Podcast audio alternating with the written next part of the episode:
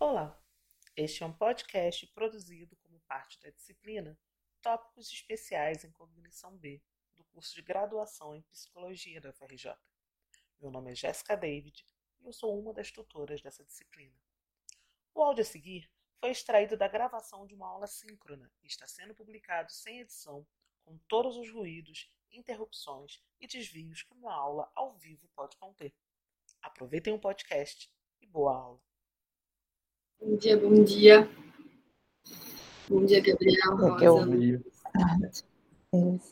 Fazer uma, uma introduçãozinha aqui, eu acho que vale a pena, é, só para recuperar, né, para, sobretudo para o Gabriel, a discussão que a gente fez na semana passada, né, sobre tecnologia e sociedade, uma discussão para sair de uma relação de dicotomia, exterioridade, causalidade, e é, a ideia desse texto agora do, do Bruno Latour seria, é, uma vez que a gente sai dessa posição, que, no, que é uma posição mais tradicional, mais convencional, mais corriqueira da gente pensar as relações da tecnologia com a sociedade, a nossa relação com as técnicas, com as tecnologias, com os objetos técnicos, né?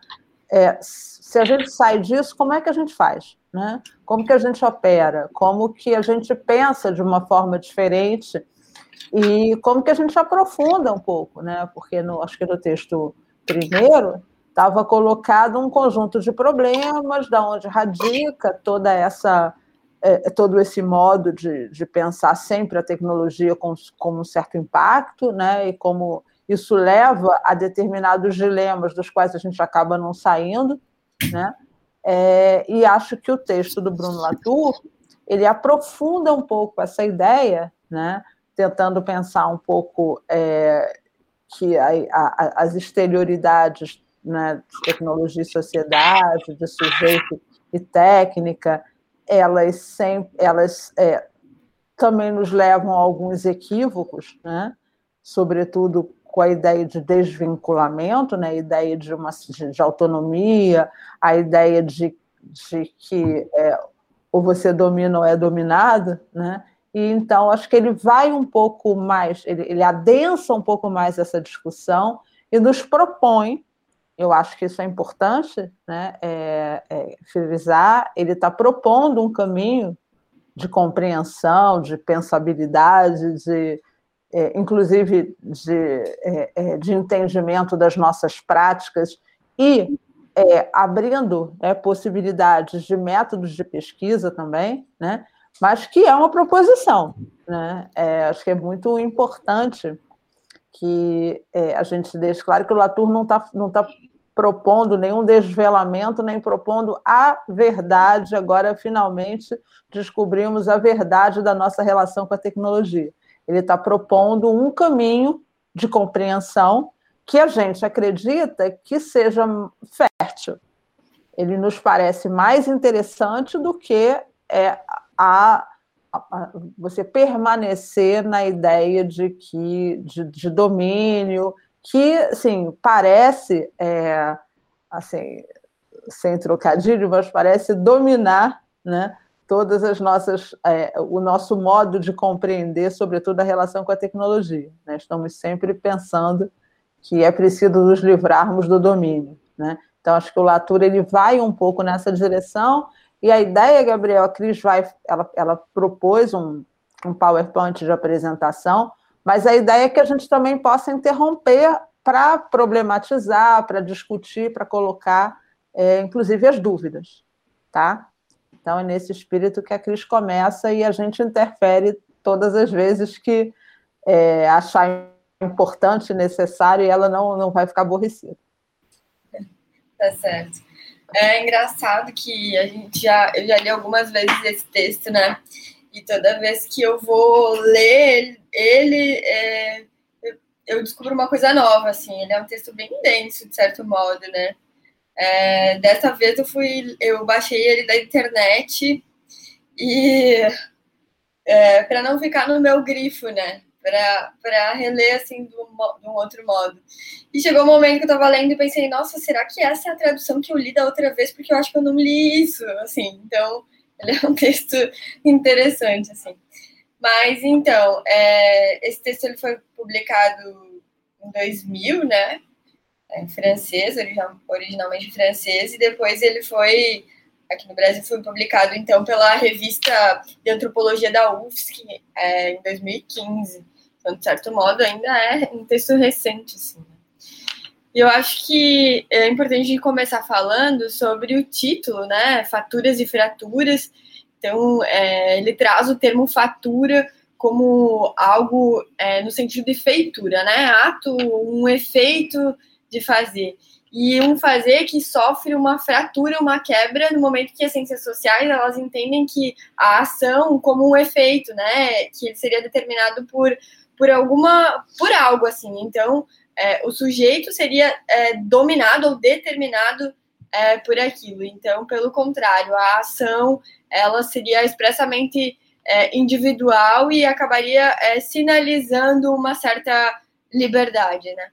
Então acaba entendendo o sujeito como é, dominado por algo, né? Ou então ele, é, esse sujeito como dominador de algo. Então é isso que as, as ciências, a sociologia tradicional vinha pregando. E aí o Latour ele acaba rompendo com isso, né? Contrapõe essa ideia e ele vem falar para a gente assim uma noção muito mais de, de vínculo, né? Que não se trata de, de, domino, de dominador ou dominado, como a Rosa estava falando. E aí... Acho que tem uma coisa importante também para a gente estar sempre levando em conta, é que isso acontece, isso não é uma, não é uma prerrogativa dos, da, dos estudantes da disciplina, mas isso acontece também nos grupos de pesquisa, porque a gente, é, esses autores, né, eles são, e depois a gente vai ver isso um pouco lá na frente, quando a gente for pensar um pouco as, as, perspe as perspectivas descoloniais, né, mas, assim, é, o Latour ele é um autor que pensa a partir do seu lugar lá da França, né, da Europa e tudo mais. E ele pensa com a língua dele. Né? É, então, quando ele pensa com a língua dele, ele, é, algumas, algumas brincadeiras, inclusive jogos que ele faz com as palavras, fazem muito sentido, ou fazem um sentido imediato na língua francesa. Né? E, e assim, no, no, grupo de pesquisa nem todo mundo também domina francês e tal, então a gente também muitas vezes discute, rediscute o sentido que essas, que essas expressões fazem. Né? A ideia do, da, da fatura, né? É, ela, é, ela nos parece um pouco estranha, mas no, no, no francês, na verdade, ele está falando um pouco de feitura, né? Era essa a ideia. Então, algumas, algumas brincadeiras, alguns jogos de palavras, e aparece na, na, na isso aparece na, na, nas concepções do Latour, isso vai aparecer também nas concepções do Jacques Derrida. Né? Então, assim, alguns autores, eles, essa brincadeira com as palavras faz muito sentido. E a gente tem que se esforçar um pouco para entrar nesse jogo. Fala, Gabriel. Eu confesso que eu desisti de entender o Fatite. A ideia Eu sinto que eu absorvi alguma coisa, alguma coisa passou, mas não, não absorvi completamente a ideia. E eu quero te dizer que assim, não, nem todo mundo entre nós também a gente absorve de uma forma tão plena, todo mundo rindo, né? Porque é, é uma brinca, é, é uma questão, é uma discussão que ele vai fazer num outro texto, então também tem essa remissão de texto a texto que a gente não consegue tratar aqui plenamente, mas onde ele vai tem uma, uma só para te dar um ele vai ele vai tratar num livrinho bem pequeno. Tem uma versão grande mas ele é, a, a versão que é traduzida para nós se chama é, pequena reflexão moderna sobre os deuses fatiches né? Ele vai é, é, é uma questão que ele traz quando ele vai pensar a fabricação dos fatos. Ele fala assim o fato é feito né? Até aí a gente vai o fato é fabricado, o fato não, não tem só a ver com revelação de uma realidade, né? tem um processo de tornar um feito em fato e a gente apaga. Né? Um, o fato é o feito que a gente apagou um pouco a, a, a, o rastro de feitura. Então, toda vez que a gente pensa em alguma coisa como produzida, né, significa que a gente é capaz de rastrear esse processo que a produziu. E muitas vezes, quando esse processo é cortado, né, aparece alguma coisa como um dado, e a gente fala assim: olha, isso é um fato. Né? E aí a gente pode rastrear como é que isso foi produzido e foi feito. Né? E ele, nesse texto especificamente, ele diz, ele vai falar isso em relação um pouco à ciência, né? E, e ele vai dizer assim, tem uma, uma, uma, uma questão com a ciência que é e até complicado, né? Porque a gente está a gente está num momento agora em que a própria ciência está sendo muito posta em questão, mas de uma forma muito ruim, né? Mas ali ele vai dizendo o seguinte: os cientistas eles são fabricadores de fatos. Não significa que eles fabriquem esses fatos da sua, da sua cabeça, né? Que eles resolveram, eles acordaram com uma ideia e agora isso vai valer. Eles se valem dos instrumentos, dos, das, das outras entidades, mas eles são fabricadores de fatos, né? E ele vai dizer assim, eles acreditam nesses fatos. É preciso que a ciência acredite nos fatos, sem o qual ela não vai adiante, né? É, assim como, e aí ele, ele, brinca um pouco com a ideia de que é, a ciência se opõe à religião, muitas vezes, porque a religião tem os seus deuses e tem os seus fetiches, né? são considerados fetiches, ele fala que a ciência também tem os seus fetiches, que são os fatos. Então, ele vai brincar com essa ideia de fatiche, no sentido do feitiço, né? dizendo um pouco como é, como esses fatos são os fetiches da ciência. A ciência precisa acreditar neles. Então, de, um certo, de um certo modo, não desdenhe do fetiche, né, porque tem uma fabricação nele, do mesmo modo que a gente não desdenha dos fatos. Né? Então, tem uma, uma brincadeira que antecede esse com, com as palavras, que antecede esse texto, que é, que é quase como se que ele se, se remetesse a uma outra obra que não por acaso ela fica um pouco obscura aqui, mas a gente anda nisso e, e tenta caminhar. Alguém quer continuar, falar alguma coisa sobre isso? Do povo da, da pesquisa? Todo mundo não, não, não. Então, bora, Cris.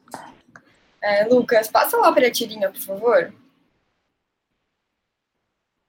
Mais um. Isso. E aí, para a gente poder entender melhor, é, ou poder entender um, um pouco sobre o que ele fala em relação ao, à dominação, né, essa ideia de vínculo, é, ele traz essa, essa tirinha da Mafalda, né, onde é, a Mafalda pergunta pro, pro pai, né, o que que, que, que você está fazendo? E aí ele fala, ah, tô fumando um cigarro, por quê? E ela, ah, pensei que era o cigarro que estava te fumando, mas, mas não, não esquenta, né? E aí é, tem um salto, assim, do, do primeiro ao último quadrinho, que são dois extremos, e que a gente vê uma ideia de dominação, né? Primeiro ele estava dominando o cigarro, e no último ele é, já, já, já queria dizer que, é, aliás, no primeiro é, o cigarro estaria dominando e no último ele estaria dominando o cigarro quando ele picota todo o cigarro. Então, é, é, é, a gente vê os, os, dois extremos, assim, e aí o texto ele traz é, do fumo, né, que seria eu fumo, uma, uma voz ativa, para o estou sendo fumado, uma voz passiva. E aí o Latour escreve um pouco, ah, onde é que está a voz média, onde é que está o equilíbrio disso, né, como diziam os gregos, cadê a voz média? É, acho que pode passar. E aí, com isso, o Latour propõe que a gente pense é, um pouco nos vínculos com os não humanos, né? Então, não significa que, que os sujeitos, eles teriam o domínio ou seriam dominados pelos não humanos, né? E aí ele começa falando justamente isso que a Rosa estava trazendo, um pouco sobre os fatiches, né? é, que seria quase que uma junção assim entre o fato, aquilo que seria considerado a verdade, o racional, e uma invenção, né? Um, um fetiche mesmo, um irracional, aquilo que se projeta, que se deseja.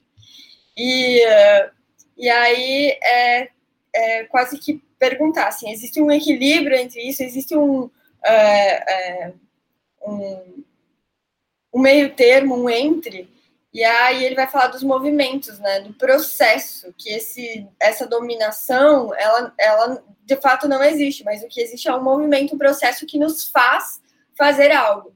E aí me fez lembrar também da aula anterior do, do Ulisses, quando ele falava em impacto, né, Então ele chama muito a nossa atenção sobre isso, assim, a noção que está impregnada no nosso modo de pensar, como se, se houvesse uma causa e, e, essa causa produz um efeito, e a gente precisa procurar esse impacto, esse efeito na vida, assim, é, é, é como se, se houvessem dualidades, né? Duas coisas, ou é ou não é. Ou eu sou dominada, ou eu domino. E não tem algo nesse entre, nessa produção é, de dominação, ou é, é, de, de, um dominado e de um dominador, por exemplo.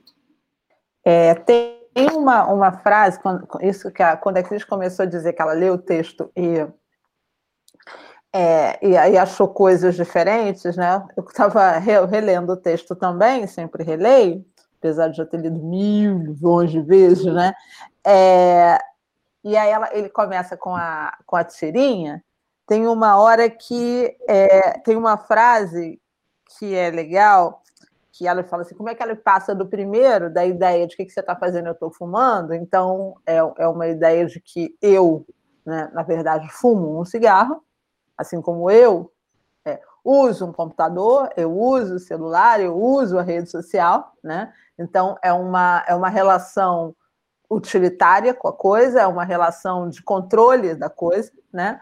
E que passa para a última que diz assim: ah, eu achei que você estava sendo fumado, que é uma relação de dominação que a gente também pensa quando a gente a gente sempre pensa quando a gente pensa na técnica, né? São esses dois polos que a gente está sempre pensando, né? Não, na verdade, você não está, você não está sob controle, você está viciado, você está totalmente capturado, você está totalmente tomado por isso, você não tem controle, né? E aí ele usa uma expressão que ele fala assim, é...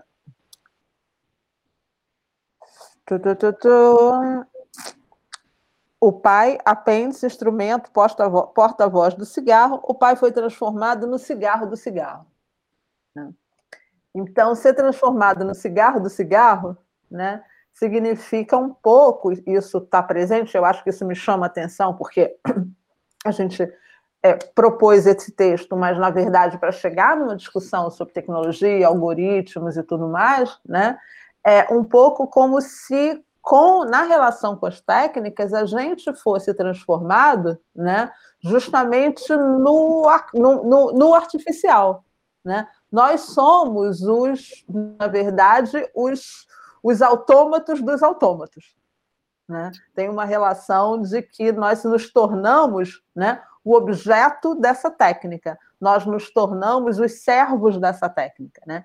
Então, é, essa, essa é uma ideia que não, se você percorre a, a, a, discussão sobre tecnologia, é sempre essa que você vai encontrar. Né? E ser o, ser o cigarro do cigarro né, significa ser um objeto absolutamente tomado por isso. Né?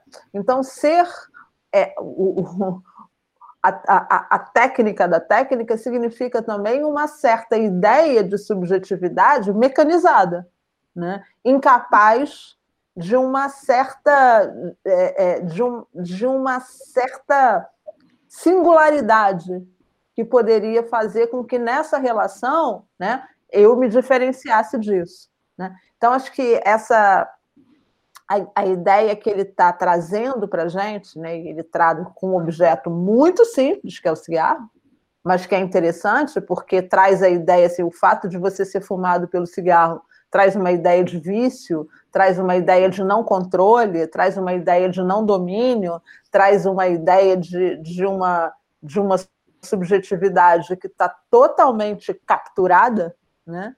É, e, e, nos permite pensar em relação à tecnologia, né? É, de que modo ela, ela é tornada também, é, de que modo a subjetividade é tornada esse espaço de nenhuma possibilidade de escape, né? de ser totalmente tomado, de ser totalmente dominado. Né? É, esses dois polos, na verdade, sempre dominam a discussão. Inclusive a própria ciência moderna, né? Ela faz a gente pensar desse, desse modo, assim, se é que ela existe, né? Como o Mas a, a, ciência tradicional faz a gente pensar em.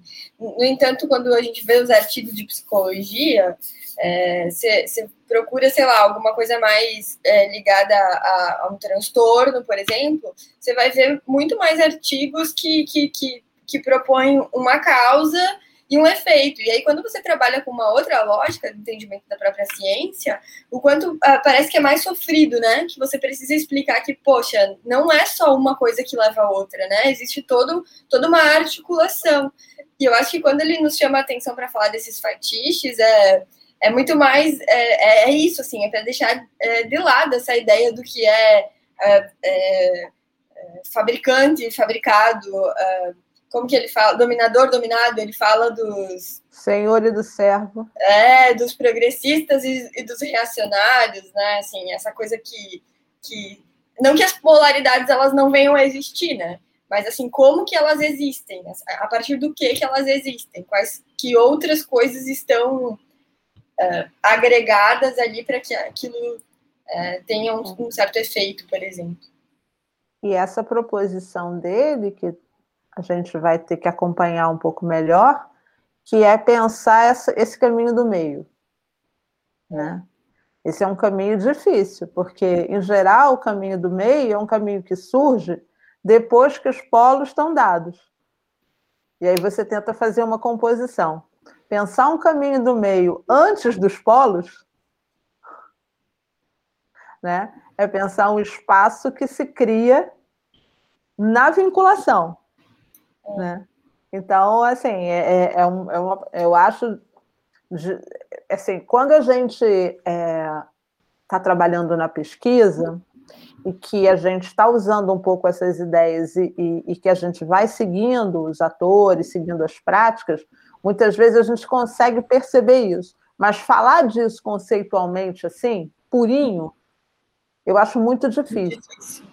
Porque é, é essa a ideia, né? O que, que é um meio? Né? Um meio é sempre um entre dois, né? ou entre muitos, né?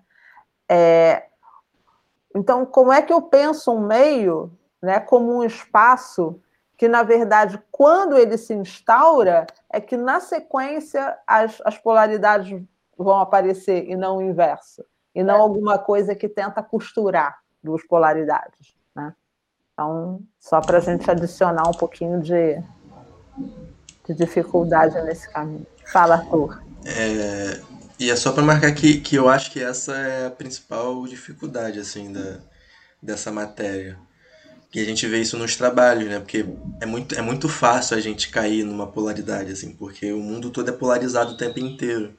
Então a gente, a gente a ideia da nossa disciplina é mostrar esse que o Latour chama de império do meio, né? Esse, esse meio do caminho. Mas é, é, muito, muito complicado a gente não, não se deixar levar para uma noção de, por exemplo, de que o cigarro fuma a gente, né? Porque a nossa disciplina. Porque primeiro a gente precisa mostrar que não é a gente que domina as coisas, porque a gente parte muito desse lugar, assim. De que a gente está sempre no controle. Enquanto humano, né? Enquanto humano, exatamente. Enquanto humano que tem poder de decidir se uma tecnologia me afeta ou não, se eu domino a arma ou não, se eu domino o cigarro ou não. E aí a gente precisa mostrar de alguma forma que não é assim, que as coisas não estão exatamente tão no nosso controle assim. Só que aí quando a gente chega na tecnologia, a gente acaba tropeçando e caindo do outro lado assim de cara, que é a ideia de que ah, o Facebook me domina, as coisas me dominam o tempo inteiro, o cigarro me fuma. Então a gente está sempre cambaleando assim para um lado ou para o outro, assim, sempre cambaleando para um lado para o outro. Então é muito fácil a gente cair assim desses lados. E, eu acho que é de fato um movimento difícil, assim, é um movimento que precisa ser exercitado sempre, assim. Porque a qualquer momento você pensa, pô, tá, tá, tô sendo dominado aqui. Então, tipo, eu, eu que domino aqui. Só que não é essa a questão, assim. A gente precisa ver que tipo de vinculação está sendo feita e não quem está sendo dominado. Mas é muito, muito complicado a gente, a gente sair dessa polarização porque a gente cresceu nessa polarização e a gente vê o mundo na partir de polarizações. É continua sendo cobrado para mostrar essa polarização, né? Do tipo, tá, mas qual é a causa? Hum. Qual é, tipo, você que tem conhecimento, você que é, sei lá, qual a causa disso? Assim, parece que tem que ter uma, uma coisa que faz. Exatamente. É. E tem uma frase bem legal que no texto assim, que me marcou muito, que é quando ele fala assim que a, a origem da ação escapa ao nosso conhecimento, né? Que é justamente isso, assim, quando você fala do império do meio, né? Que, que vinculações estão ali para quê? Para a produção daquilo. Fala, Gabriel. O, acho que ele ilustra bem isso, como eu entendi mais as, as ideias dele. Foi na resposta do pai.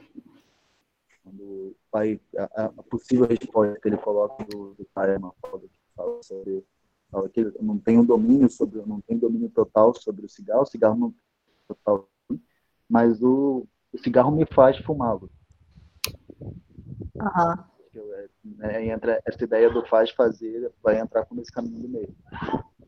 É, eu acho que a chave mesmo para entender esse caminho do meio é essa ideia de faz fazer, né?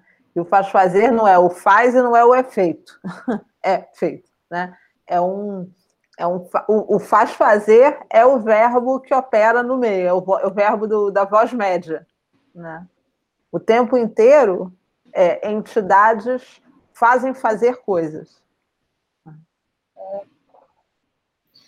É, não sei se Gabriel é, chegou a ver, mas no podcast lá, a Cris traz um outro exemplo que também é muito legal para entender isso, que é o exemplo das armas, né?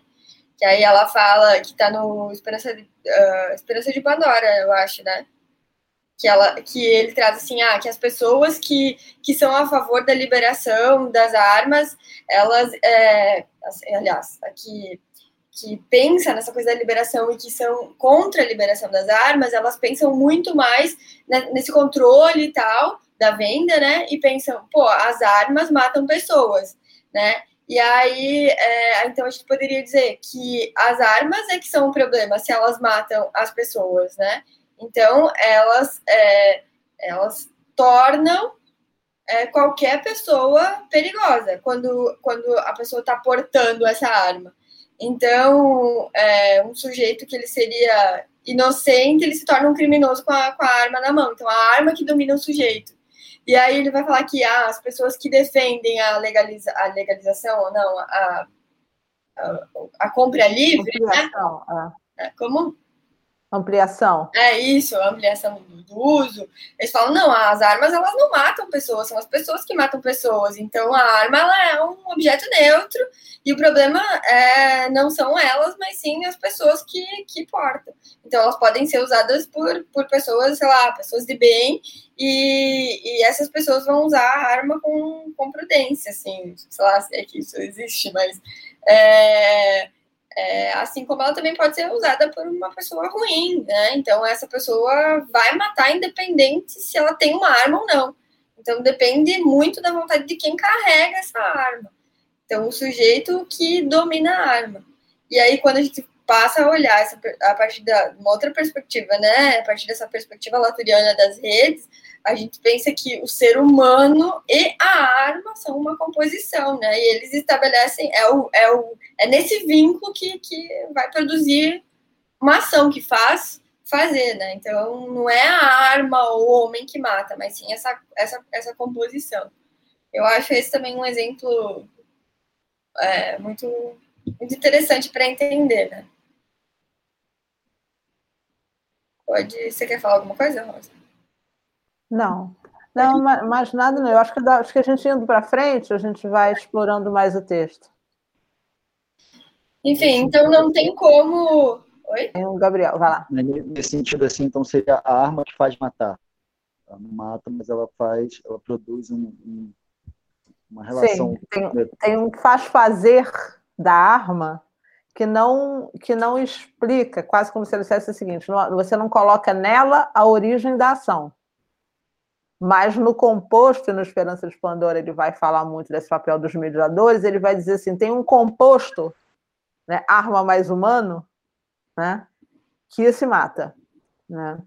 E, aí, e aí eu acho que isso é interessante porque você não, você não é, os defensores né, do, do, da legalização, da ampliação, do porte, da posse, né? Eles dizem que o problema não, não são as armas, o problema são as pessoas. Então, se essas pessoas tiverem lá toda, toda a sua. É, se elas forem controladas, né, porque você precisa passar por determinadas é, entrevista, tem lá o, um, um, um laudo, né, né, você tem um laudo psicológico, tem lá um, se, se, você se elas passam por isso, ok.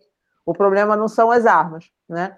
Na verdade, se você pensa nesse composto, né, você entende que a arma ali ela faz diferença,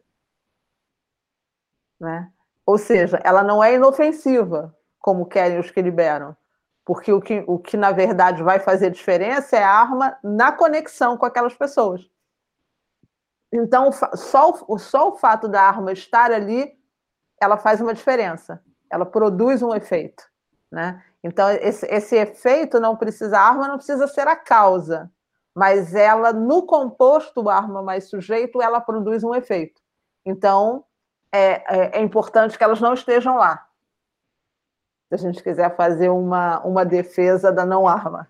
Né? Não é porque ela seja a causadora em última instância, mas é porque o, a, a, a composição sujeito-arma ela é capaz de matar. Então, é importante que elas não estejam lá. Né? Aí você desloca um pouco essa ideia de, afinal de contas, mas a arma sozinha não faz nada. Mas ela nunca está sozinha. né? Ela sempre está com alguém né? Ela sempre está ela, ela sempre tá acoplada a alguma coisa, né? E é esse acoplamento que produz um determinado efeito. Então, é, é um deslocamento importante, porque senão a gente está sempre nessa, né? Não, mas eu acho que a arma mata. Não, mas eu acho que é o sujeito que mata. Não, mas é a arma que mata, é o sujeito que mata. Na verdade, o que mata é o composto. Então, é preciso que elas não estejam lá, né? Porque tem, esse, tem justamente esse faz-fazer. O sujeito não é feito pela arma, mas a arma posta em ação, ela tem um faz-fazer que produz ao final da, de, uma, de uma cadeia de conexões um efeito que é matar. Kaique abriu a câmera, quer falar da arma?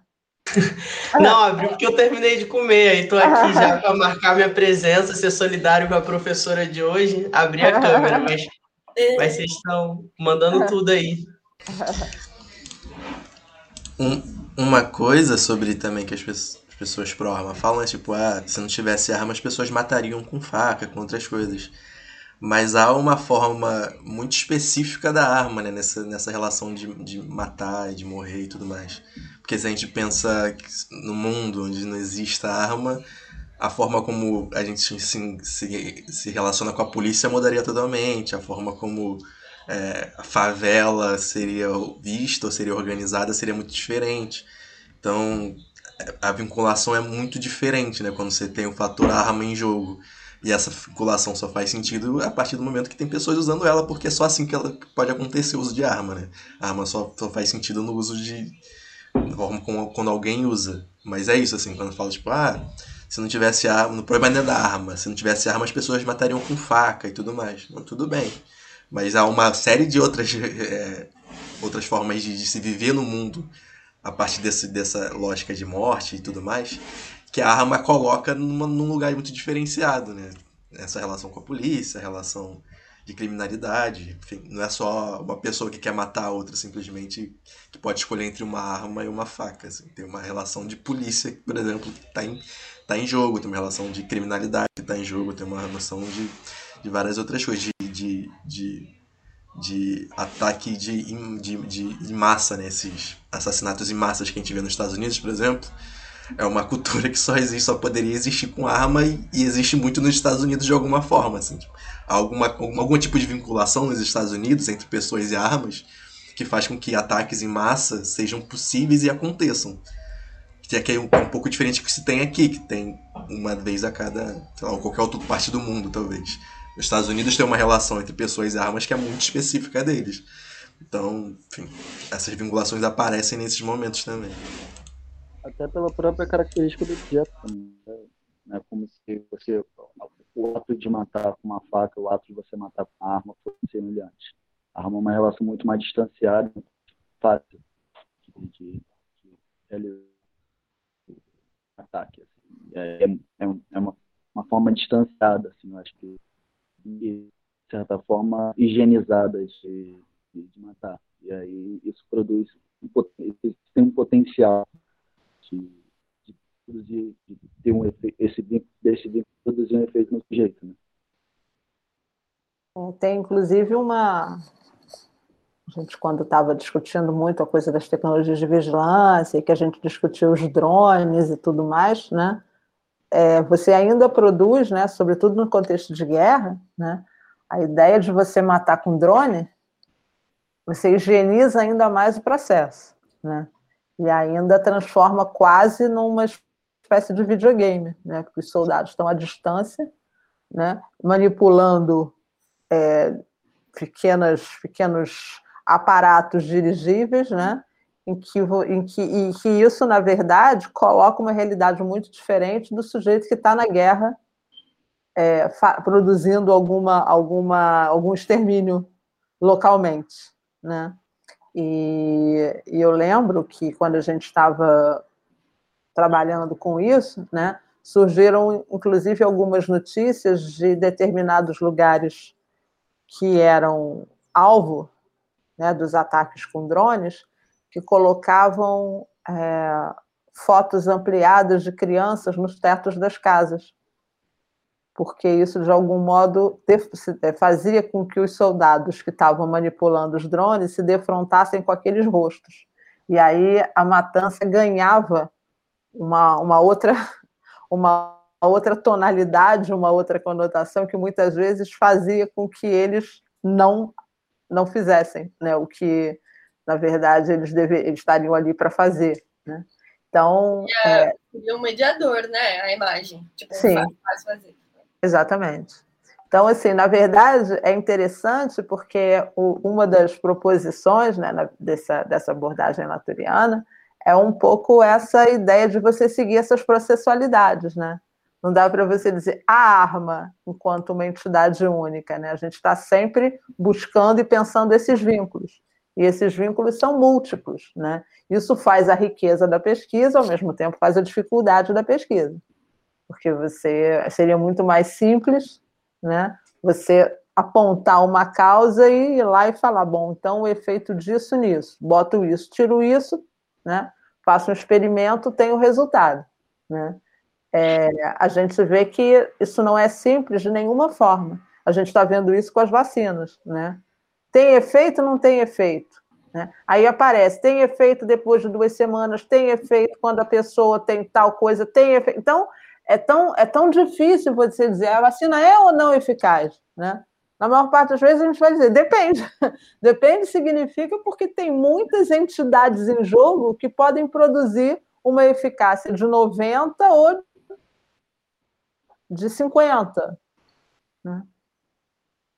E é engraçado você falando isso, Rosa, me faz lembrar também dos dados, né? O quanto às vezes a gente procura escrever o dado, assim, ah, tantos por cento, porque isso parece que dá uma, uma credibilidade para aquilo e, não, e acaba não discutindo, né? Como que esse dado também ele é produzido, enfim. Claro.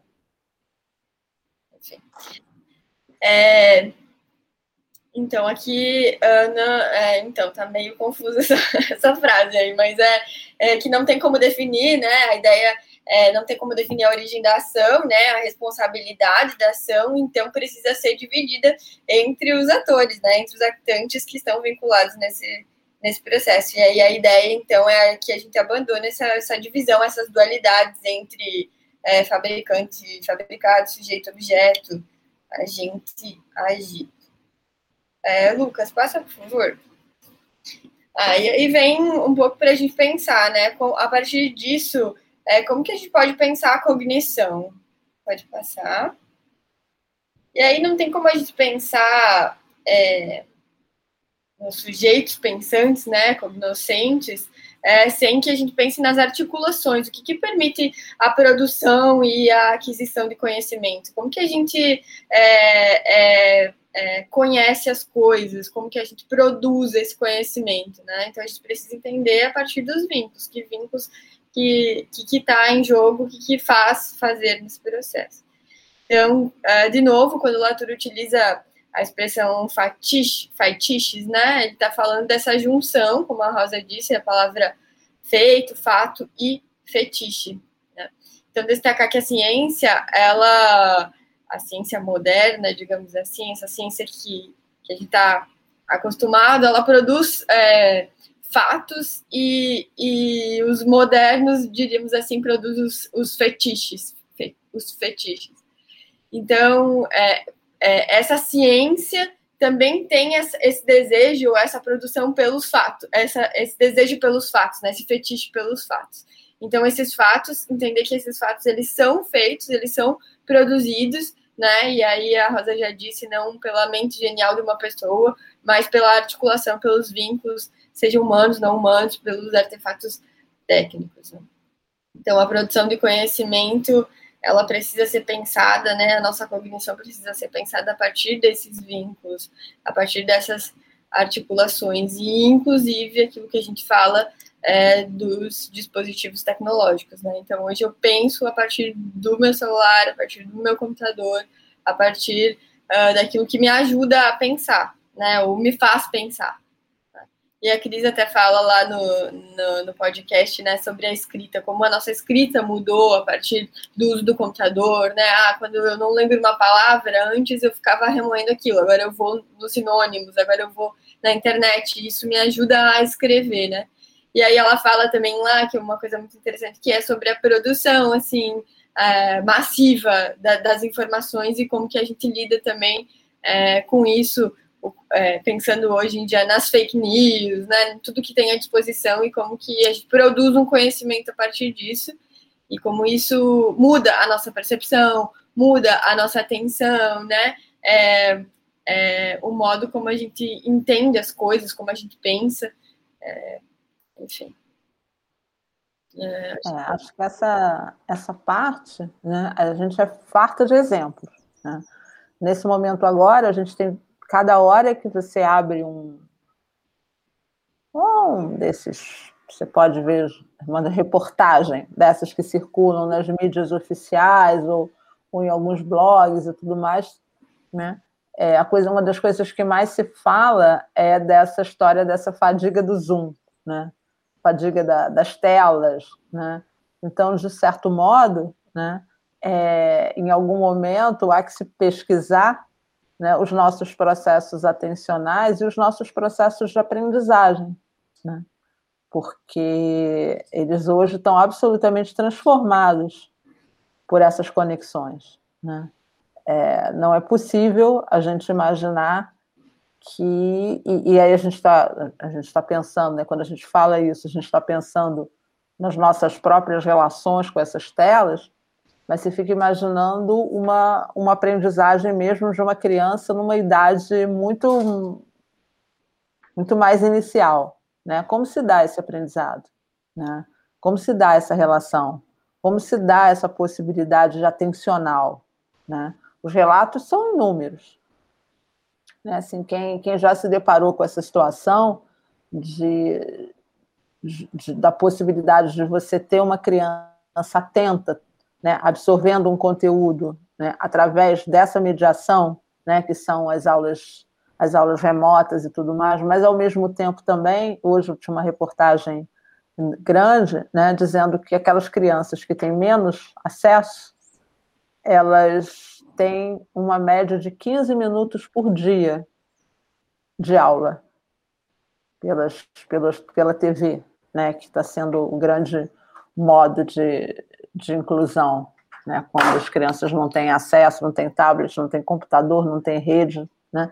Então, assim, é, de certo modo, né, as desigualdades também aparecem aí. Né? De certo modo, a, a, você tem a fadiga do Zoom mas, na, na, na, produção do aprendizagem, mas você também tem a ausência na produção. Né? Então, acho que é, o momento que a gente vive hoje, ele é farto de, de material para a gente pensar essa, essa questão. Né? Uma, uma outra pesquisa recente, uma outra matéria recente que saiu, dizia respeito aos relacionamentos, né? a dificuldade de algumas pessoas de. É, enfim, você conhece por aplicativo, você mantém uma, uma conexão pelos aplicativos de relacionamento, e a dificuldade de você então, agendar alguma coisa presencial, né? O temor a, a, a um pouco a, a falta de destreza né, que, que parece que acomete as, as pessoas, né, e como elas recuam, e como elas, na verdade, é, como isso interfere né, nessas relações. Então, tem, muita, tem muito material disponível para a gente pensar essas conexões, é, pensar a tecnologia pelas conexões. Né? Você sabe que ontem uma pessoa estava relatando uma situação, começou psicoterapia, nunca tinha feito, assim, foi muito engraçado. E, e pensando agora a produção de subjetividade, né?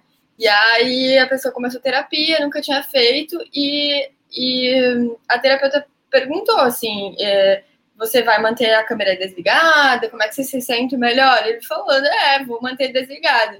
Aí fizeram, sei lá, dois, três meses, acho que mais, de, de, de atendimento online. E aí teve um dia que ela requisitou que ele fosse presencial, assim.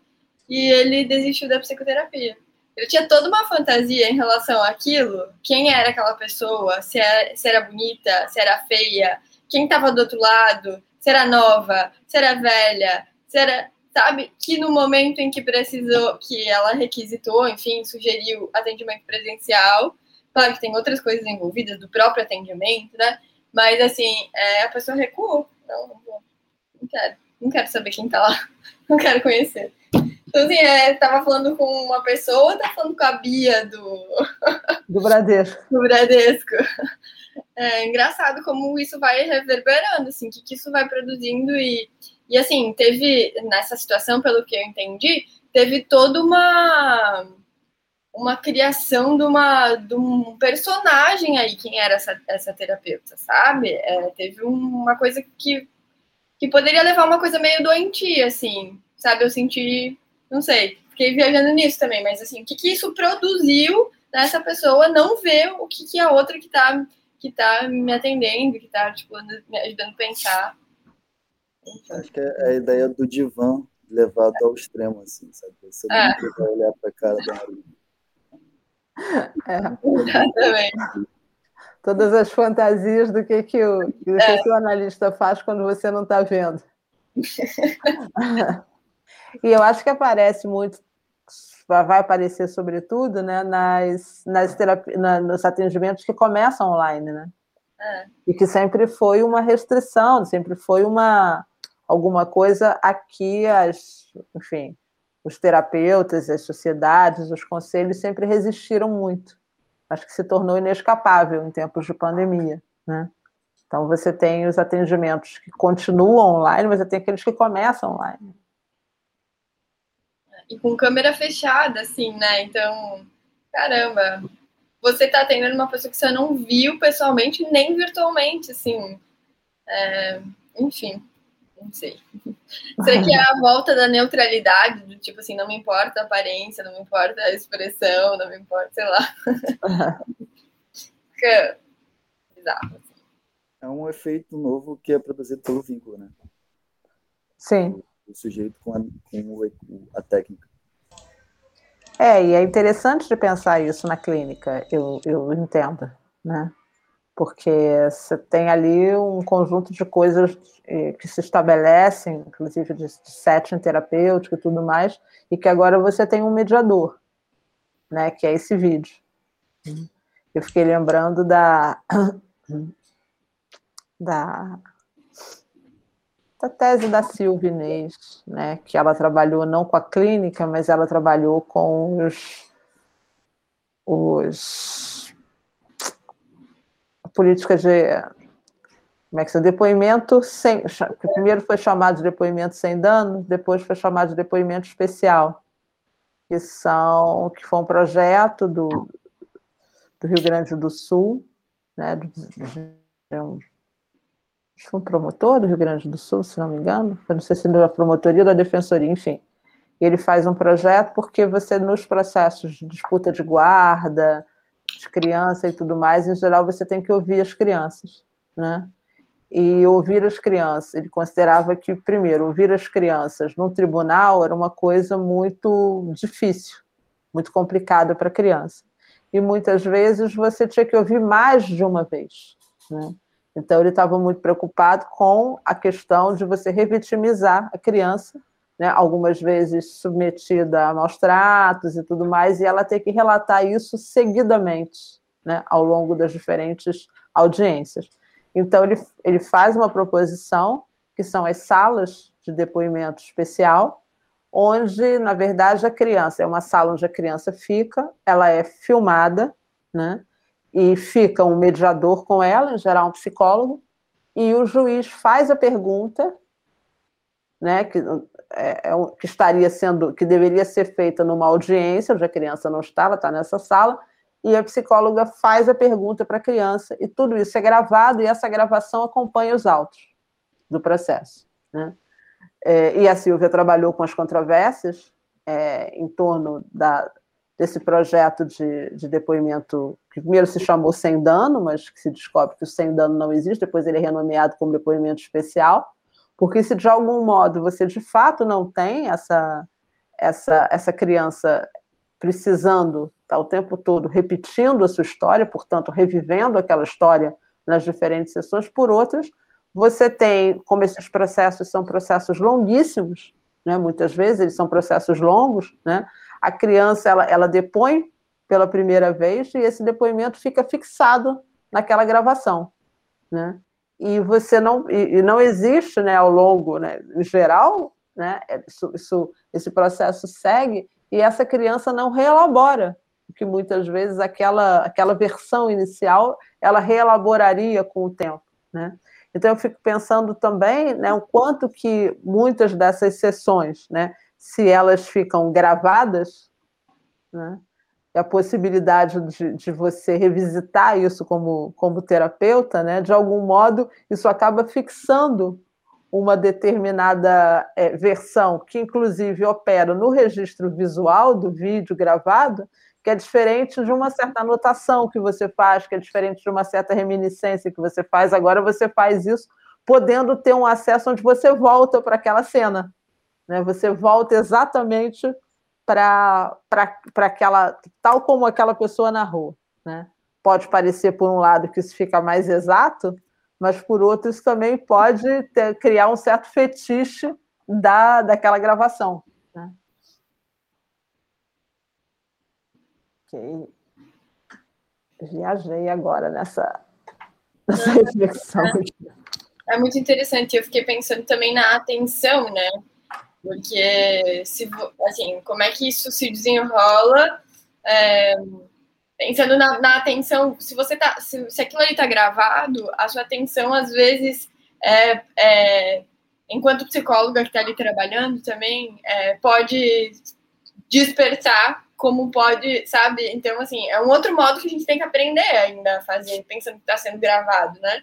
Pô, Sim. eu vou fazer uma pergunta aqui, eu sei que ele está me dizendo isso, mas daqui a pouco é, como é que eu vou fazer essa pergunta para uhum. essa criança? É desse modo mesmo? E assim, é, eu estou sendo avaliada também pela minha a todo tempo, né? Pela minha prática.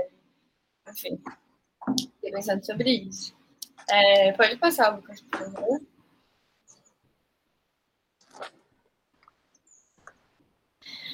É, então, como a gente já, já vinha falando, né, é, não significa mais pensar internet, smartphone, enfim, todos os dispositivos tecnológicos que a gente tem ao nosso alcance, né, como bons ou ruins, mas sim pensar eles, então, como vínculos, né, como que a gente está vinculado com eles, o que, que esses vínculos produzem, né, como que, que eles modificam as coisas e nós mesmos, e como que nós nos modificamos, e aí tem, vai ter uma aula também que é, o Lucas vai falar sobre os racismos dos algoritmos, né? Então, é, o que, que a gente produz a partir disso e que, que, como que somos produzidos também. Então, nessa articulação, eu acho que, independente da gente falar sobre a funcionalidade dos, dos, dos, dispositivos, ah, né, o smartphone para ligar, para ver as pessoas ao vivo, a gente vai modificando a nossa relação com eles, né? Agora para jogar, para namorar, enfim.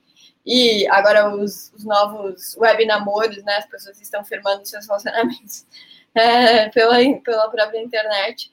Então, como que isso produz a gente, quanto ser humano, né? As nossas, a, a nossa subjetividade.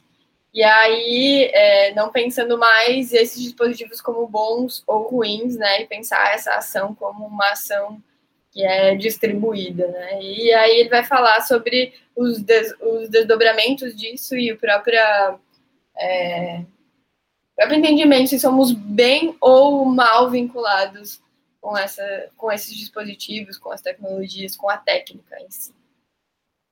É, tem um momento, né, que eu acho que é um momento em que ele vai, assim, é, de algum modo, problematizar do, duas noções, né? Uma é a noção de dominação, né? E a outra é a noção de emancipação, né? Estou vendo cair com a câmera aberta, né? Ele está sempre colocando perguntas, né, e questões e reflexões todas as vezes que a gente passa por esse ponto, né, porque é um ponto complicado, no sentido de que é, o modo como o Latour coloca, e isso não é não deveria nos espantar aqueles que o conhecem, né, o que o leem, porque ele está sempre nessa nessa dimensão de colocar as coisas de uma forma um pouco provocativa e no limite, né? Então tem uma hora que ele diz assim, né, os é, eu chamo os reacionários, eles, eles acreditam que, na verdade, é, nós somos, nós seríamos dominados e não vem nisso um problema, porque seríamos sempre dominados. Né? Na verdade, a gente substituiria uma dominação por outra. Né? A ideia de, de que é, enfim, você é dominado por uma técnica e aí você, de algum modo, se emancipa dessa técnica, mas você vai acabar dominado por outra, né? Então, é, se dizia muito isso em relação quando, quando surgiram é, os computadores, quando surge a internet, e aí se falava de uma, de uma mídia que era broadcast, que é uma mídia como a televisão, como o rádio, que eram poucos emitindo para muitos, então, os, os meios né, de comunicação estavam é, presos na mão de poucos e os outros eram apenas assistência. Né? E quando surge a internet, e aí surgem algumas mídias alternativas, os blogs e tudo mais, e aí se diz que a gente passa para uma, uma, um tipo de, de audiência onde todos emitem para todos. Então, na verdade, seria comunicação peer-to-peer, né? todo mundo pode ser polo emissor, todo mundo pode produzir sua notícia, então a gente não ficaria mais nas mãos das grandes corporações produtoras de notícia, porque agora todo mundo pode produzir seu próprio canal, né? E aí dirão eles, oh, mas na verdade a gente hoje sabe que a gente saiu de uma dominação e caiu em outra, né? A gente saiu de uma dominação das grandes empresas para uma dominação onde a gente está dominado por essa por essas mídias que não são, muito, na maior parte das vezes, é, é, tão alternativas assim, no sentido de que muitos canais são, são eles não são pagos diretamente, mas eles, as pessoas recebem por ele e tal. É, então, eles diriam, se na verdade a gente está sempre passando de uma dominação a outra. Né? É, os que teorizam né, essa, essa dominação, dizendo que a gente precisaria se emancipar delas, porque elas são desiguais, porque elas porque há ali aqueles que dominam e aqueles que são sempre dominados, né, dirão, não, mas é possível. Né? Se a gente não se a gente não sai dessa dominação é porque as pessoas estão alienadas dela, é preciso se emancipar dessas alienações. Né? E o Latour, ele, de algum modo, ele coloca problema nessas duas pontas, e eu acho que talvez ele seja rápido quando ele diz que elas se equivalem. Né? Porque, de algum modo, elas não se equivalem. Elas, na verdade, é, não, não se equivalem no sentido de que. É, talvez ele passe muito rápido por esse ponto. Né? Não sei se ele passaria de novo se ele estivesse reescrevendo esse texto hoje mas é como se é, falar de dominação ou falar de emancipação fosse a mesma coisa com o sinal trocado. Né? E, na verdade, não é exatamente assim. Né?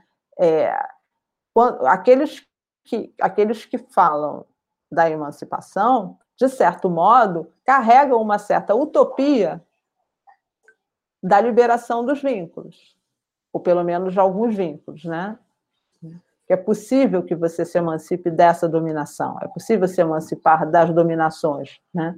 E aqueles que advogam pela dominação, eles estão sempre no polo de quem domina.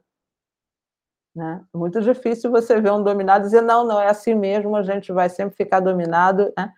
Então, assim, não, não, exi não, não seria, na verdade, a mesma coisa com sinal trocado. Seria um pouco uma certa crença que talvez estivesse presente em ambos. Oi? Isso, isso, Kaique. Depois você fala mais que acho que é legal. Né? Mas a ideia que está presente em ambos de que é existe uma uma dominação no, num sentido, é, quase que num sentido dado, num sentido de polo que domina outro. Né? E ele está tentando trazer uma, uma, um complicador para essa discussão, eu acredito, né? que é, é, pensar um pouco, eu acho que aí o Kaique traz uma, uma, uma ideia que é legal, que é pensar a partir da liberdade. Né? Liberdade não é o que se opõe à dominação necessariamente, né?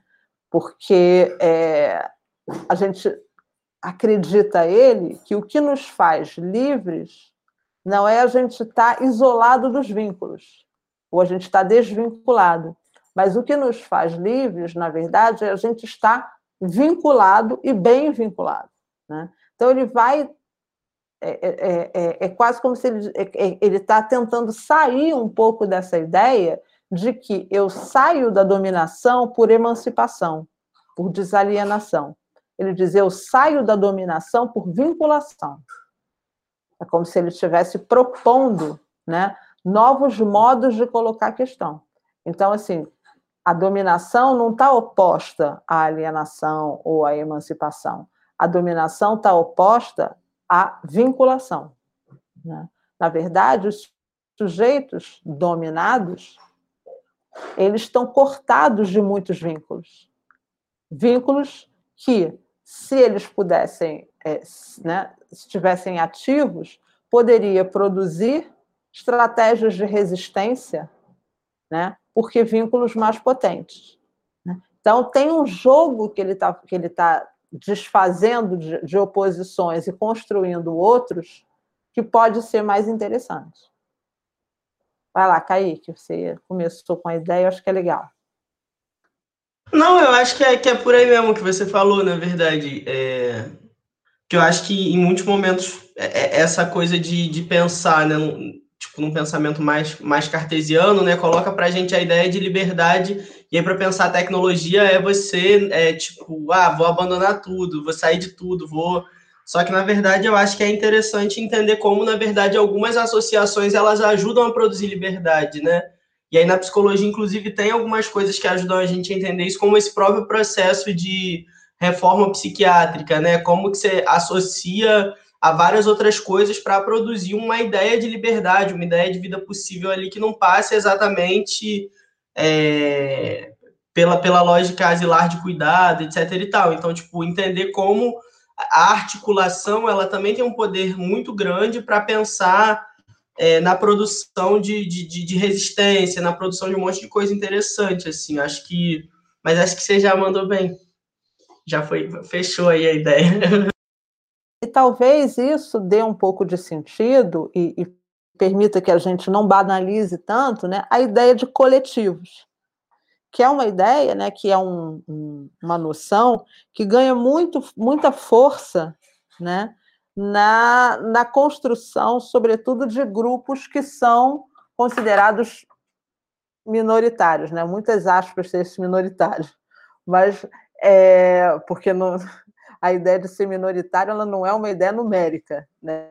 ela é uma ideia no sentido, ela, ela é minoritária no sentido da, da, do modo como ela hoje é visibilizada na sociedade. Né? Mas eu acho que essa ideia dos, dos, coletivos ela, ela pode ganhar uma nova força, né? Não é coletivo não é qualquer coisa que junta, né? Coletivo, na verdade, é a recuperação, talvez, da força dos vínculos. para você produzir um modo de resistência. Né? Então, não é, não é, o coletivo não é só uma juntada. Né? Ah, vou fazendo, tem um coletivo aqui, um coletivo ali, tudo vira coletivo. Né? Coletivo virou um nome que parece que um nome guarda-chuva para tudo, mesmo óbvio que rede virou um dia, né? Aí coletivo virou uma coisa para tudo. Então eu acho que assim, na verdade, o coletivo ele ganha uma força quando você pensa assim, o coletivo ganha força pela possibilidade de vinculação que está presente nele, sem a qual ele não opera, né? Porque se você tem um coletivo, na verdade, que é totalmente estratificado, ele deixa de, deixa de fazer sua função de coletivo. Né? Então, é, eu acho que essa, essa, isso dá para a gente né, uma, uma ressignificação, uma significação importante, né? e, inclusive, é, acho que também pode ajudar a pensar algumas lutas que são identitárias. Né? e que algumas pessoas problematizam, dizem, olha, mas nesse momento, né, em que a gente desconstrói o conceito de identidade, desconstrói um monte de coisa, reaparecem essas lutas, né? Lutas que só fazem sentido porque, na verdade, esse sujeito, essa identidade que se quer fortalecer é uma identidade coletiva e não individual. Né? Então, acho que tudo isso acaba linkando né, com a, a a potência que o, que o Latour vai é, trazer, vai, vai, defender nesse texto, né, que é a potência do vínculo. Vai lá, Cris. Pode passar, Lucas, por favor. Então, aí outro ponto importante que ele traz no texto, que também é uma retomada, assim, né? Ele vai falar um pouco sobre é, uma crítica que ele faz à sociologia tradicional e propõe uma sociologia alternativa, né, que é a sociologia da, das associações. Então ele vai dizer que na sociologia tradicional é, produz muito essa separação entre um ator individual e as estruturas sociais, como se estrutura, as estruturas sociais determinassem é, o indivíduo, né? E ao passo que quanto mais é, mais sociedade temos, assim, né? Quanto maior, maior seriam os pesos dessas determinações sociais na, na vida do sujeito, né? Quanto mais espaço, é, ou quanto mais. É, como é que eu posso dizer isso? Eu entendo que é quanto ma, mais, mais estrutura social ou mais sociedade é, é, é, está vinculada ao sujeito, mais ele determina a vida individual do sujeito. Né? Eu acho que é por aí. E é, Tô certa, né, Roda? Então, é, quanto, ao passo que quanto mais espaço para o indivíduo, quanto mais individual ser sujeito, mais ele estaria livre, mais liberdade ele teria. E aí vem essa coisa que, que vocês mesmos estavam falando sobre quanto mais vinculados estamos, é, mais livre é, seremos ou estamos. Então, o Latour ele vai destacar que esse pensamento né, é, da, da, das determinações sociais sobre a vida do indivíduo é um pensamento que ele não, não é legal, assim, é um pensamento é, que seria, de certo modo, não, é, inútil, assim, porque, porque é, acaba separando, né, fazendo essa, essa dicotomia.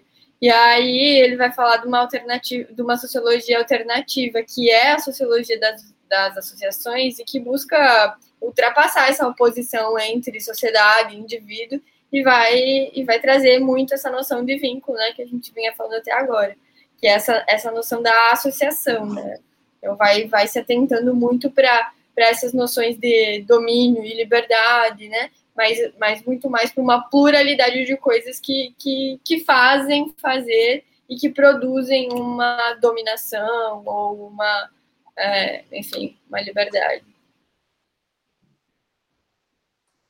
Vai lá, toca pouco bom. Então, é, eu acho que ele traz muito essa ideia no, no reagregando, né? Que ele, ele, ele mostra um pouco sobre o que, que seriam essas determinações sociais, né?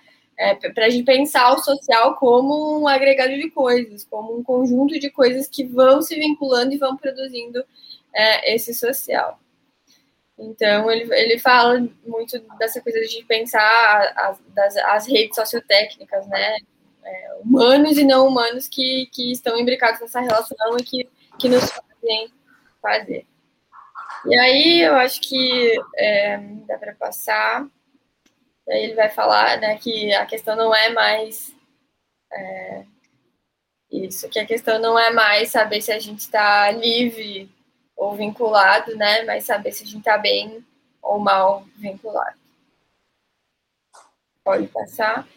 E aí é como saber, né, a qualidade desses laços, como é que a gente define o que, é bom o que, é durável. E aí, na verdade, ele vai falar que não tem como saber isso antes, né? Não tem como saber de antemão se a gente é, é bem ou mal vinculados, né? Então ele ele fala que a qualidade dos laços a gente precisa é, a gente saber, né, essa, qual é a qualidade desses laços, a gente precisa questionar o que, que são esses vínculos, o que, que eles nos fazem fazer, né? Como que a gente é afetado por eles e, e com eles.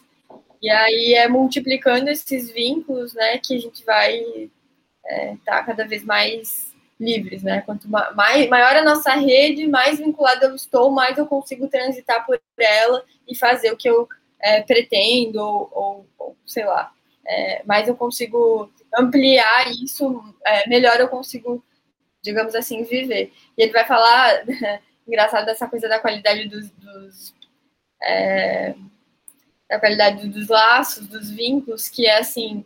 É, a, a, a, é, esses, esses vínculos produzem potência, produzem, não é essa palavra, mas assim, produzem vida, é, são vínculos saudáveis. O que, que eles é, produzem em mim para que eu possa entender se esse vínculo ele é, ele é bom ou ruim? E aí a gente consegue pensar, por exemplo, um vínculo com as drogas, né? Me vem muito é, isso, esse exemplo à mente, assim. É, enquanto a gente, quando a gente trabalha com redução de danos, né? Por exemplo, a gente substitui uma, uma droga que é muito que é, que é muito é, é, é prejudicial, a gente substitui por uma anterior, mas continua sendo droga. Poxa, mas a, a qualidade desse laço, a produção de vida que tem aí, como é que, como é que ela se dá para eu conseguir saber se eu estou fazendo redução de danos ou ou só trocando uma coisa pela outra. Né? É, eu acho que essa a questão da política das drogas é bem interessante, porque a gente está sempre numa, numa metáfora de guerra, né? Guerra às drogas, né? Essa nossa metáfora privilegiada na relação com as drogas. E as, e as pesquisas que são feitas, né, sobretudo com é, as pessoas que são viciadas em crack, né, onde você chega numa relação muito precarizada, né, é, uma das questões que se coloca é que a droga é, muitas, muitas vezes, o único vínculo. Né? Então, tem todo um trabalho, tem um trabalho que, que se tornou referência, que é feito em Portugal, sobretudo, né? que é a de você trabalhar com essas pessoas, né? É, multiplicando a possibilidade de vínculos, assim, criando outros vínculos possíveis, ou valorizando outros vínculos, né? Porque, de certo modo, né, a droga como uma única vinculação, ela, ela reduz o mundo, né? Ela cria um mundo que é muito mais drenado de possibilidades, né? Eu já falei, falei isso, né, né em outras vezes que esse assunto surge, mas é, muitas vezes as mulheres eu, eu vi isso numa, numa, numa tese que foi desenvolvida, foi, é, desenvolvida lá na UERJ, né, das mulheres que engravidam, né, e muitas vezes elas são mulheres viciadas em crack, né. Muitas das vezes, o passar pela gravidez torna a relação com a droga diferente, né, porque tem ali uma outra conexão que elas sabem que elas precisam produzir, proteger, que elas precisam cuidar, né, então, muitas mulheres elas diminuem o consumo, algumas, várias coisas acontecem ali, né, em que a relação com a droga se torna outra, né, pela possibilidade de existência de um outro vínculo, né. Em geral, as políticas elas dizem, né, as políticas públicas elas muitas vezes vão dizer que essas mulheres não têm condição de criar seus filhos quando eles quando eles nascem, né. E aí eles na verdade, ao invés de investir né, na possibilidade do cuidado, né, eles extirpam esse vínculo. Né? E aí fica evidente, né, vira uma tragédia anunciada, né, evidente que a relação com a droga se intensifica. Né? Mas porque, na verdade, você não investe na possibilidade que fez com que ela tivesse outra vinculação. Né? E aí você e, é e, muitas vezes você vê que elas, elas passam a consumir menos. Né? Como se dá isso? Né? É, então tem uma, uma, uma discussão muito importante, né? que, é, que, na verdade, de novo, a gente volta para a questão da liberdade, de novo, a gente volta para a questão da vinculação, né? que muitas vezes não dá para você saber de antemão. Mas se você tem um trabalho que é de pesquisa, que é de, de intervenção, onde você segue isso de perto, você é possível também que um pesquisador ou alguém que está fazendo um trabalho nessa área seja sensível né, a essas pequenas diferenças que acontecem ali, e aí você investe nisso para que algumas, que alguns outros efeitos possam acontecer, né? É, sempre penso nisso. Todas as vezes que eu vejo essa questão da multiplicação dos vínculos e tal, isso me vem na cabeça porque é, essa essa tese foi muito interessante com isso, porque e muitas vezes eram mulheres que já tinham perdido filhos, várias tinham engravidado muitas vezes e tinham perdido porque é, a, a própria droga muitas vezes ela pode produzir isso, né? É, a perda precoce, é, a, não, a gravidez que não vem a termo. Mas quando ela vem, muitas vezes elas podem produzir. Isso não significa que, que as, todas, você tem que fazer todas as mulheres viciadas em crack engravidar, que seria de novo voltar para o efeito e a causa. Mas, na verdade, poder ser sensível a esses vínculos e poder fazer alguma coisa com eles também. E aí, quando você fala isso, Rosa, eu fico pensando, assim, muito na... Não sei, tô, tenho pensado muito na clínica nesses últimos tempos, assim. Mas o quanto é, a teoria, a, a teoria Torrede, ela, ela dá conta de muita coisa nesse sentido também, né? Que quando a gente pensa... É, assim, eu fico pensando como é que eu me, me é, nomearia uma psicóloga é, que segue uma linha da teoria Torrede. Mas, assim, é pensar é, que vínculos eu estou auxiliando aquela pessoa enquanto uma relação dual a produzir, que outros vínculos ela, é, que potência tem, que tem nisso, assim, para que ela, para que ela é, consiga criar outras coisas e se fortalecer naquilo que, sei lá, está padecendo, está com dificuldade, né? A gente está vendo luto agora. É assim, como, como chorar o luto e, e conseguir é, repensar essas redes, é, a rede com essa pessoa, que outras redes de apoio tem, que outra, né? enfim, eu fico pensando muito muito nisso. E aí o próximo slide a gente vai, é, eu coloquei, né, como é que a gente pensa a psicologia a partir da é, dessa ideia de conexão, né? Mas eu acho que a gente já veio falando muito sobre isso, assim, né, o quanto é, a gente precisa pensar sobre as conexões e não mais é, as, as, determinações, o que, que levou a um transtorno, a essas denominações, né? Mas é que redes, que que tá, que que, que, que fez fazer, o que, que é, produziu nesse, nesses encontros, nessa, nessas relações. Né? Enfim. E, e acredito também que muitas vezes é você abrir um pouco essas essas caixas pretas, né? no sentido de que é, muitas vezes aquilo que é trazido, né? Eu faço clínica, então só posso falar um pouco pela especulação da coisa, mas por vezes alguma coisa que é trazida repetidamente, né, como algo fechado, né, um pouco pensar, abrir isso, né, tentar pensar o, o, o que há de, de múltiplo, né, nisso que é trazido muitas vezes como uma coisa muito dada e muito determinada. Né? É, pensar que outras conexões operaram, é, inclusive para que aquilo se fechasse em alguma coisa muito objetiva. Né? Que, e eu acredito, na verdade, que esse é um trabalho, é interessante isso, né? porque é, é assim, é evidente que, que pensar isso é, na psicologia, né, pensar isso, não, a gente não está inventando uma roda, né? Que eu acredito que você, quando você está atuando na clínica, você tem muitas, muitas correntes, muitas orientações, né? Que buscam pensar isso. Eu acho que a nossa atenção, né? Porque você traz isso um pouco da pesquisa, a tua atenção está muito colocada nisso porque a gente traz isso da formação, né? E isso acaba conversando com algumas outras teorias, né? Com algum olhar que está colocado um pouco nas conexões, né? Se você traz um olhar colocado nas conexões, é, é, é muito interessante, porque eu vejo é, pensar um pouco o Ulisses não está aqui, mas enfim, o Ulisses faz uma fez uma formação em TCC, por exemplo, né?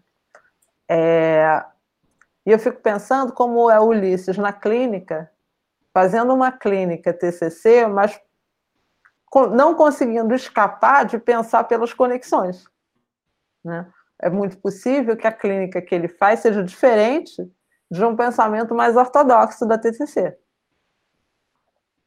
Né? Só para falar de, alguma, de alguém que já se colocou aqui muitas vezes desse modo. Né?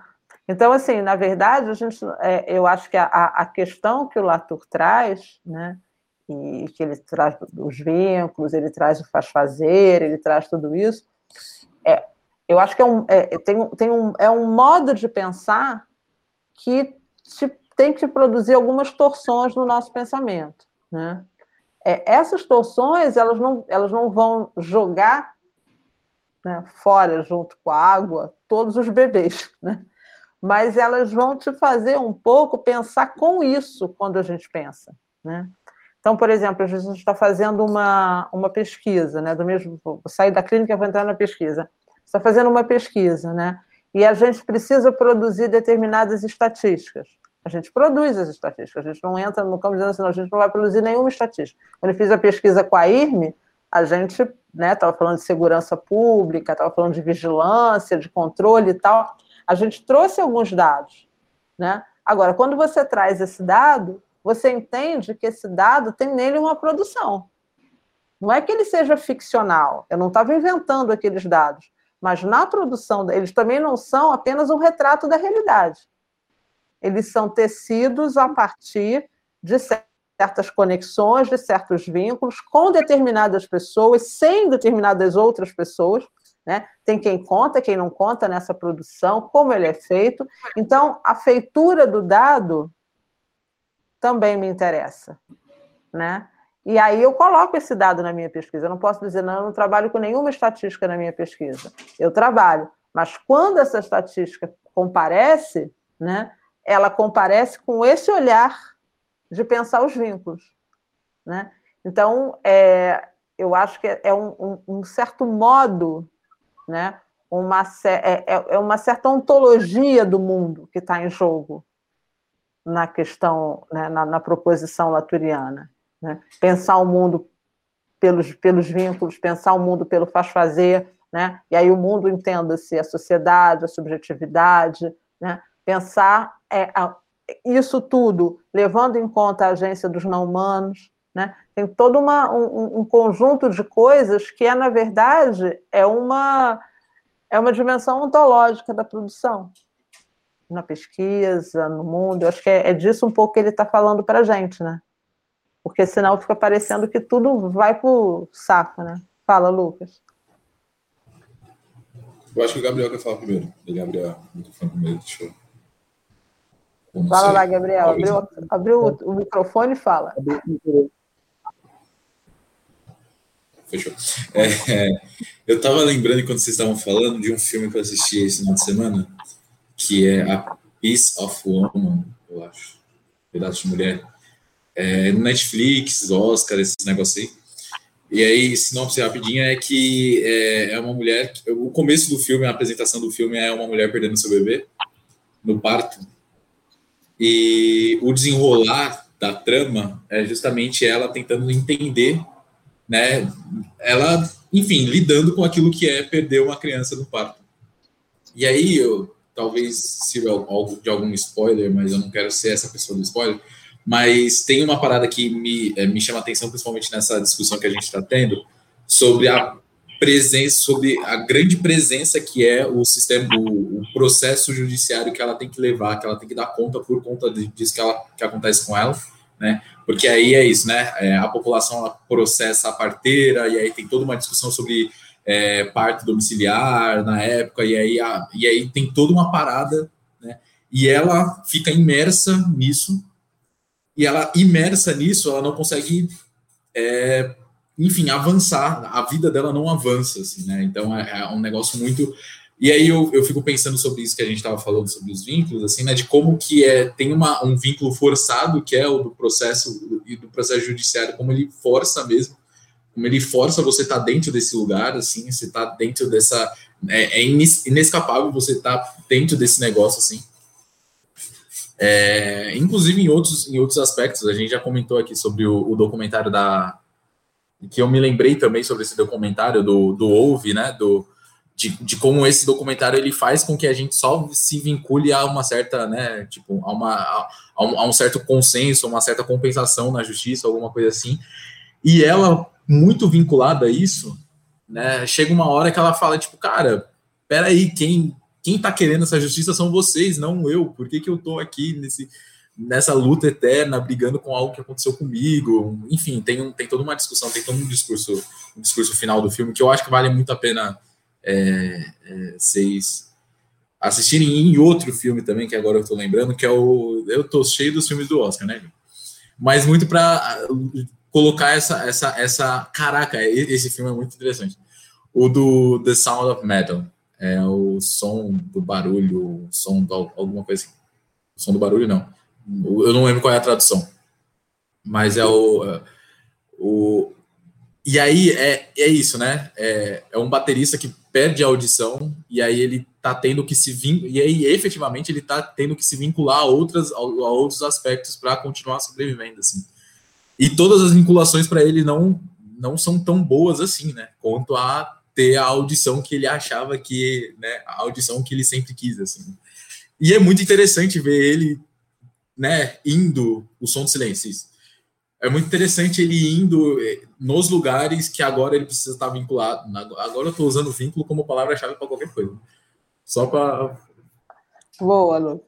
É, mas como, como que é isso, né? Como que ele precisa de todos esses lugares, assim, né? E aí ele vai e, e, uma coisa sempre escapa e aí ele não gosta daquele lugar, ele vai para outro, enfim. Cara, é um filme incrível, principalmente para pensar esse tipo de coisa, assim. Cara, enfim, é isso. Então, acho que pode passar pelo avançado da hora, né? Uhum.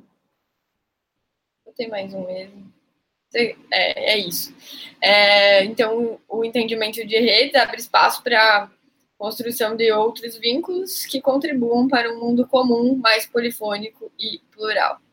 E aí essa frase está toda vinculada, né, Lucas? Está toda junta, mas é para, enfim, acho que a gente pensar isso, né, assim, essa, essa ideia é, dos, das conexões como produção de mundos e de subjetividade, seja conexões com dispositivos tecnológicos, com, enfim, com as técnicas todas, humanos, não humanos, enfim, tudo.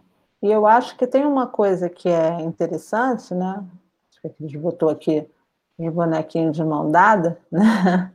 É, acho que apesar da gente estar falando de vínculo e de conexão, é, nem sempre essas conexões são harmônicas, né?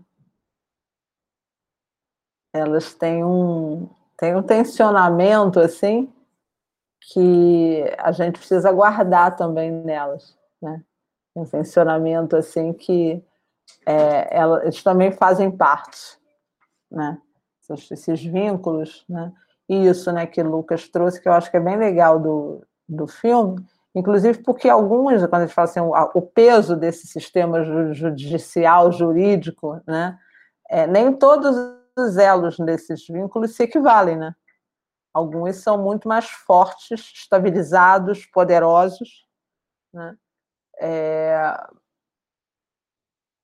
Enfim, que a gente não pode des desconsiderar isso né? quando a gente tem a análise das redes. A própria arma, né? Que a gente pensar, tipo, ah, a gente não pode se desvincular total, a gente precisa fazer vínculos bons, assim, mas que tipo de vínculo bom eu faço com arma, assim, sabe? É difícil uhum. pensar como, como posso me vincular bem com armas, assim. Ou que tipo de vinculações interessantes possam ser feitas com armas. É, as vinculações não são, não são harmônicas. Não, e nem, de, é, isso, e nem tudo, e nem com tudo a gente vai exatamente, se vincular. Né? Exatamente, Ou a gente pode, inclusive, impedir alguns tipos de vinculações, né? Como a ampliação do porte de armas, por exemplo. É. Porque a gente entende que esse tipo de vinculação é uma vinculação ruim. E aí, é, evitar Você- vinculações também faz parte. Sim, na verdade, são né, é, é, valorizar os vínculos não significa que a gente vai se vincular com tudo. Né?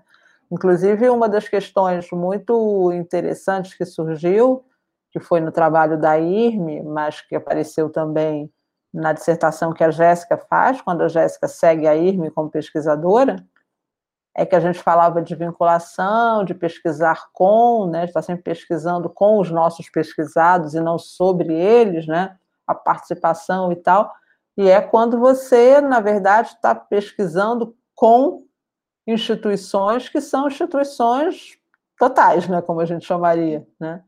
Você está tá, tá estudando, tá, tá estudando a polícia, você está estudando as, as, as autoridades de segurança pública, né?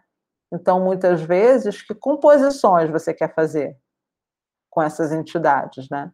Então, você tem que incorporar esses vínculos, mas nem sempre no sentido de harmonizá-los, né? Muitas vezes no sentido de evidenciar os tensionamentos também, importantes. Né? Porque senão fica uma coisa muito quase poliana, né? Não, vamos aumentar os nossos vínculos. Então, eu me vinculo com tudo, agora vou me vincular com. Né? E não. Né? Tem certas vinculações que. É, eu acho que nesse ponto, toda vez que eu leio essa, esse texto do, do Latour, né, e essa coisa dos vínculos, os, nós somos bem ou mal vinculados, os bons ou maus vínculos, né?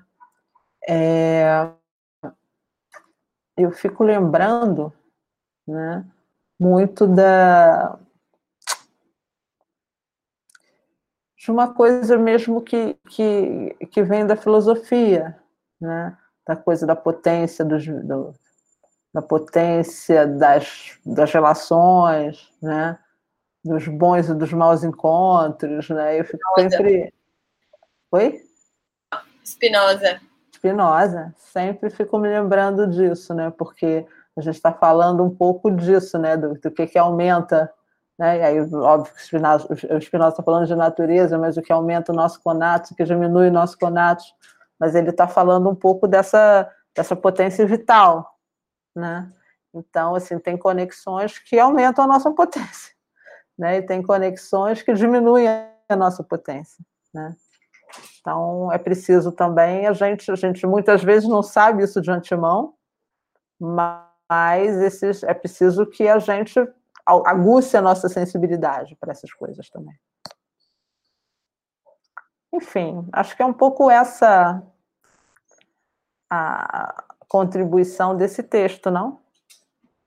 Para que a gente possa passar para o próximo, né, Arthur? Onde aí a gente vai começar a falar dos algoritmos, a gente vai começar a falar de dessas entidades aí que efetivamente fazem fazer no contemporâneo. Eu achei Beleza? interessante para pensar também a nossa relação com os dispositivos, assim, quando a gente pensa cognitivamente, assim, como a Sim. gente se apropria das técnicas. E se a gente se vincula cognitivamente aos, aos dispositivos também.